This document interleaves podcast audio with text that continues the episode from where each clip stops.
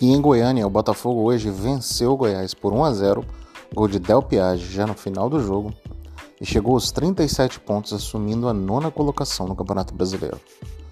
O Botafogo parece que finalmente embalou, quarta vitória em cinco, desculpa, a terceira vitória em quatro jogos, e o Botafogo começa a mostrar a evolução. Muita gente pode dizer, ah, mas o gol saiu no finalzinho, quando parecia que o placar ia ser 0 a 0 Faz parte do futebol. O importante é entender que o Botafogo foi a Goiânia, num lugar muito difícil de jogar. O Goiás dá muito trabalho, principalmente jogando em casa. O Botafogo venceu por 1 a 0 e mais interessante, dominou o Goiás 90% do jogo.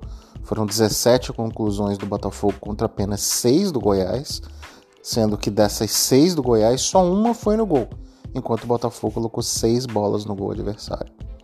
Primeiro tempo, o Botafogo começou o jogo com o PR no lugar do Gatito, que está na seleção do Paraguai, Saravia, Adrielson, Cuesta e Marçal, Tietê, Gabriel Pires e Lucas Piazon, Vitor Sá, Tiquinho e Júnior Santos. O Botafogo incomodou bastante o Goiás no primeiro tempo, mas muito em chutes de fora da área e cruzamentos, especialmente de escanteios. O Botafogo teve 6, 7 escanteios no primeiro tempo. Teve uma boa chance numa cabeçada do Adrielson, teve uma boa chance num chute de fora da área do Tiquinho, teve uma boa chance num chute já de dentro da área do Júnior Santos, muitos cruzamentos, mas nenhuma chance claríssima de gol no primeiro tempo do Botafogo. O Goiás joga com uma defesa muito baixa, o que dificulta muito você entrar na área do adversário, a não ser através de bolas cruzadas na área. O Botafogo pressionou bastante do ponto de vista de posse de bola, teve, se não me engano, 52, 53%, concluiu bem mais porém não conseguiu fazer o gol no primeiro tempo. O Botafogo voltou para o segundo tempo, o jogo teve, deu uma amornada, o Goiás teve um pequeno momento no começo do segundo tempo, mas logo o Castro mudou, colocou o Jefinho no lugar do Vitor Sá e o Botafogo cresceu no jogo. O Botafogo começou a atacar muito pelo lado esquerdo, criar jogadas, é, chegadas. Tiquinho é, lutou muito, brigou muito, mas não recebeu muitas jogadas limpas para ele concluir. Ele fez muito pivô. O Jefinho é, acabou bastante incomodando, teve uma, uma facilidade muito grande de incomodar a defesa do Goiás pelo lado esquerdo com dobradinha com o Marçal. O Botafogo teve uma boa chance com o Júnior Santos num chute, depois de uma rebatida da zaga, ele acabou isolando a bola. Logo depois, o Castro colocou o Gustavo Sauer na ponta direita no lugar do Júnior Santos. E logo que entrou o Sauer, teve uma boa chance num chute de fora da área. Depois foi a vez do Jefinho, um chute também de fora da área, fazer o goleiro, obrigar o goleiro a grande defesa.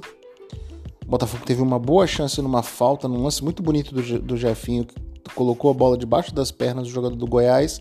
O Tiquinho bateu, a bola acabou desviando no jogador do Botafogo, indo fácil pro Tadeu, numa boa chance o Botafogo perdeu. Já no finalzinho, o Romildo entrou no lugar do Piazon, deu um pouco mais de, de, de aproximação, chegada na área, já que o Piazon já parecia estar cansado. E foi exatamente assim que saiu o gol. Gustavo o Sauer buscou uma bola pelo meio, lançou o Jefinho, Jefinho cortou para dentro e empurrou para o Romildo, que da entrada da área bateu com muita categoria no canto do Tadeu, fez 1 a 0 Botafogo. Isso já aos 44 do segundo tempo. E dali para frente foi o Goiás jogando bola dentro da área do Botafogo, o Botafogo tentando se defender.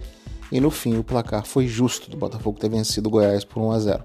Não foi uma atuação brilhante do ponto de vista técnico, mas foi uma atuação muito interessante do ponto de vista tático.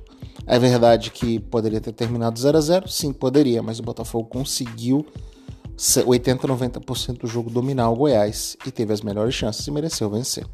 No jogo de hoje, Lucas PR nota 6. O PR não teve nenhuma defesa complicada para ser feita.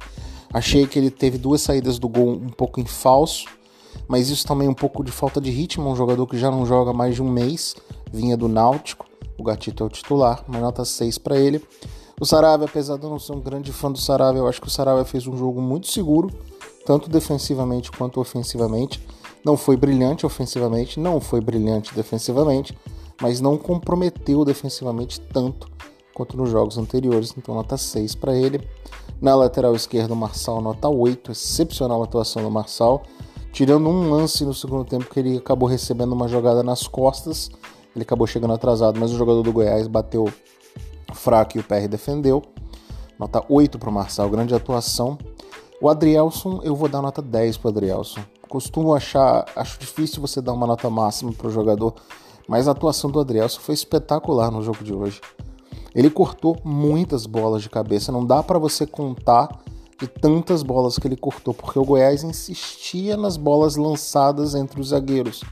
E o Adrielson ganhou praticamente todas.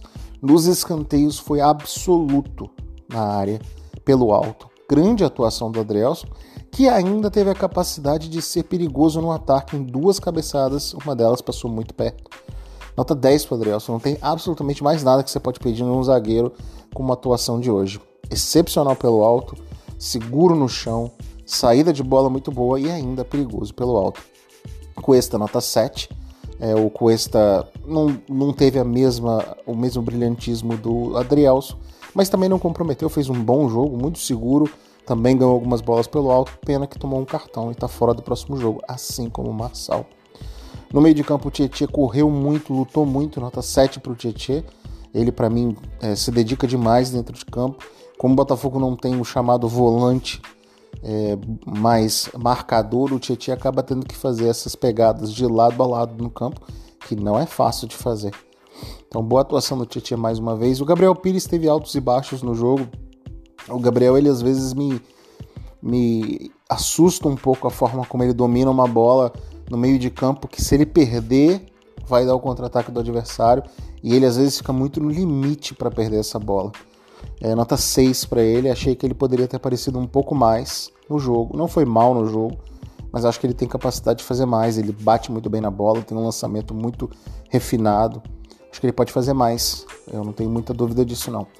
É, o Lucas Piazon, nota 5 para ele, é um jogador que taticamente faz um bom jogo, mas quando ele tem a bola, ele tem dificuldade de tomar a decisão certa, de tomar, desenvolver a jogada. No primeiro tempo, ele, se eu não me engano, ele se posicionou muito bem para dois ataques pela esquerda, mas não pareceu ter perna ou até mesmo uma capacidade de fazer algo diferente nas duas bolas. Acabou o jogador do Goiás cortando para escanteio. Achei que precisava aparecer um pouco mais o homem de criação do Botafogo. E ele, em alguns momentos, não se escondeu por omissão, mas se escondeu por não conseguir achar o espaço dentro de campo. Por isso, nota 5 para ele, apesar do esforço dele. Os pontas do Botafogo, o Júnior Santos, eu achei que teve altos e baixos. É, o Júnior é um jogador que tem muita capacidade e muita força. Ele ganhou algumas bolas importantes. Ele teve uma boa chance no primeiro tempo, ele teve uma boa chance no segundo tempo. Eu dou nota 6,5 para ele. Acho que poderia ter feito um pouco mais. Demorou um pouco para entrar no jogo. É um jogador interessante, o Júnior Santos. É bastante interessante. Pelo lado do Vitor Sá, foi completamente nulo. Nota 5 para o Vitor Sá. Não dá para dar uma nota baixa. O jogador se esforçou muito. Mas do ponto de vista de de desenvolvimento de jogada, ele não me parece ser o mesmo jogador do começo do ano. Não sei se a contusão, nas, acho que nas costas, acabou atrapalhando ele, porque ele está com muita dificuldade de fazer a jogada que eu vi ele fazer várias vezes no começo do ano, e que é o drible, partir para cima, driblar e ele é de fundo. E ele me parece, obviamente é só uma opinião, me parece que ele está com alguma dificuldade de conseguir fazer essa jogada. Então, para mim, nota 5 para ele, mas muito esforçado, brigador faltou um pouquinho mais de desenvolvimento com a bola. Inclusive, acho que o Botafogo hoje não conseguiu sair e fazer os gols, principalmente porque ele pela esquerda e o Piazon pelo meio não conseguiram dar o andamento da jogada final. E aí a bola não chegou limpa para o Tiquinho e até para o Júnior fazer a finalização. É, o Tiquinho, nota 6,5 para o Tiquinho. Toda vez que ele pega na bola, ele é muito perigoso. Infelizmente, ele pega pouco na bola no último terço do campo. Acho que o Botafogo precisa trabalhar isso. O Tiquinho é um jogador de muita qualidade técnica, bate muito bem na bola e o Botafogo não coloca ele em condição de marcar com frequência. É, são poucas chances de gol que ele tem. Ele chutou duas bolas para o gol praticamente de fora da área e no segundo tempo uma falta. Então, assim, ele não tem muitas oportunidades de gol e o Botafogo precisa trabalhar para criar mais tabelas e situações que ele possa concluir, porque ele é um jogador de muita qualidade técnica de finalização. Mas, obviamente, jogou bem, só não conseguiu participar no último terço, muito porque o time não colocou ele nessa situação. Dos jogadores que entraram, o Jefinho nota 7,5, é um azougue, é impressionante o Jefinho. Eu entendo o Castro segurar ele, colocar ele no banco, é, porque é muito, muita, muita coisa acontecendo na cabeça dele. Até outro dia ele estava no Resende, hoje ele está no Botafogo, gente falando que ele pode ir aqui, pode ir ali, pode ir para Europa, é um jogador que está crescendo muito. Então eu entendo o Castro segurar, mas entrou muito bem, nota 7,5, criou várias jogadas, chutou uma bola muito perigosa, deu o passe pro gol, é, deu uma caneta linda que acabou saindo uma falta. É um jogador muito perigoso. É um jogador que tem que jogar sempre. Talvez se o Castro quer dar uma segurada pela questão do jogador colocar um pouco mais cabeça no lugar, eu não sei, não dá para você dizer que está acontecendo alguma coisa. Mas ele tem que jogar, nem que seja 30 minutos no segundo tempo, ele tem que jogar. É um jogador muito acima da média. Outro jogador que entrou foi o. É, o Gustavo Sauer, que entrou muito bem também. É, nota 6,5 para o Sauer. Fez um jogo bastante seguro o Sauer. Um chute bom de fora da área, muito perigoso. Fez a jogada, do, começou a jogada do gol. É um jogador muito interessante. A gente torce para que ele consiga se, se estar bem fisicamente. E, e, ele teve muitos problemas de, de, de, de contusão, problemas até de saúde mesmo. E a gente torce que o jogador se, se esteja bem para que ele possa ser útil ao Botafogo, porque ele tem muita qualidade técnica. E por fim, o Romildo, nota 8.